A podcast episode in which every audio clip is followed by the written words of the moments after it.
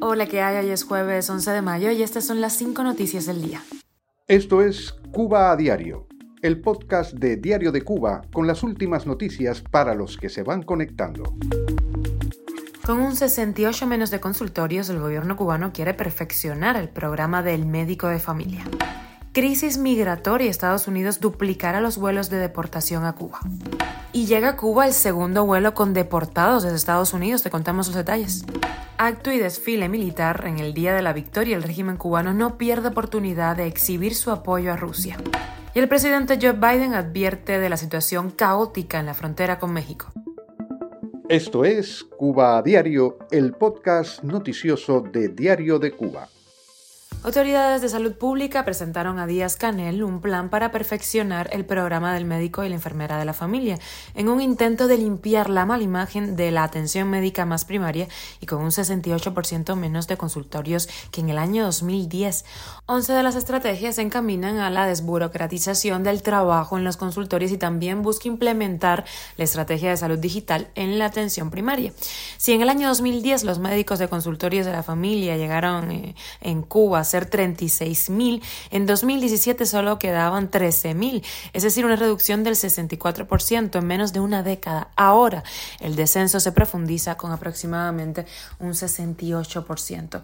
En 2017, cuando el gobierno obtuvo 11.379 millones de dólares por la exportación de servicios médicos, tan solo el equivalente a 428 millones se habrían destinado a los gastos de salud pública y asistencia social. Cuba a diario. Y los vuelos de deportación de migrantes ilegales a Estados Unidos van a duplicarse próximamente, según declaró en el canal de televisión Telemundo 51 una funcionaria estadounidense.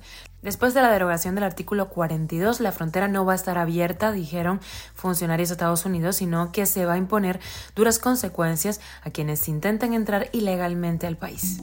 Y hablando de este tema, el ministro de Interior de Cuba informó que Estados Unidos hizo el miércoles su segunda operación vía aérea de deportación de migrantes de la isla desde ese país.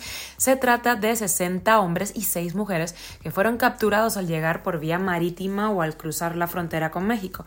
La nota oficial asegura que Estados Unidos ha devuelto a Cuba 2.700 personas en el transcurso de 2023, en 40 ocasiones por el servicio de guardacostas y dos por vías aéreas a diario. Mientras en Rusia Vladimir Putin intentó proyectar fortaleza en un deslucido desfile por el Día de la Victoria sobre el fascismo, en Cuba sus aliados Miguel Díaz Canel y Raúl Castro hicieron otro tanto por apoyar al responsable de la guerra en Ucrania con un acto político con ceremonia militar. El régimen no pierde oportunidad de mostrar su apoyo a Moscú. Según informó el Ministerio de las Fuerzas Armadas Revolucionarias en Twitter, el acto se realizó en el mausoleo del soldado internacionalista soviético en La Habana, encabezada por Díaz Canel y Castro, mientras Putin en Moscú promete la victoria en su guerra contra Ucrania.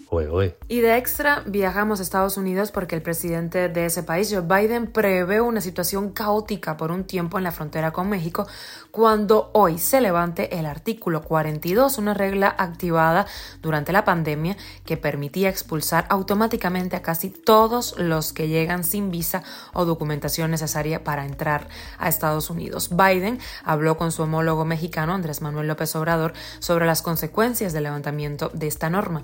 Ambos tienen que coordinarse porque una vez que se levante el artículo 42, eh, esta norma sanitaria, se usará exclusivamente el título 8 que permite solicitar asilo siempre que la persona pueda convencer de que será perseguido, torturado si regresa a su país, pero también autoriza la deportación acelerada de los demás y una parte de los expulsados acabarán en México. Esto es Cuba a Diario, el podcast noticioso de Diario de Cuba, dirigido por Wendy Lascano y producido por Raiza Fernández. Muchísimas gracias por informarte en Cuba a Diario. Recuerda que te acompañamos de lunes a viernes en Spotify, Apple Podcast y Google Podcast, Telegram y síguenos en redes sociales. Yo soy Wendy Lascano y te deseo un feliz día.